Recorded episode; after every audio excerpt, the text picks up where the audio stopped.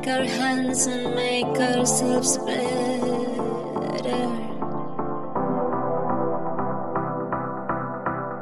Instead of fight, if we let the fear go and just show all the shakes and the lies,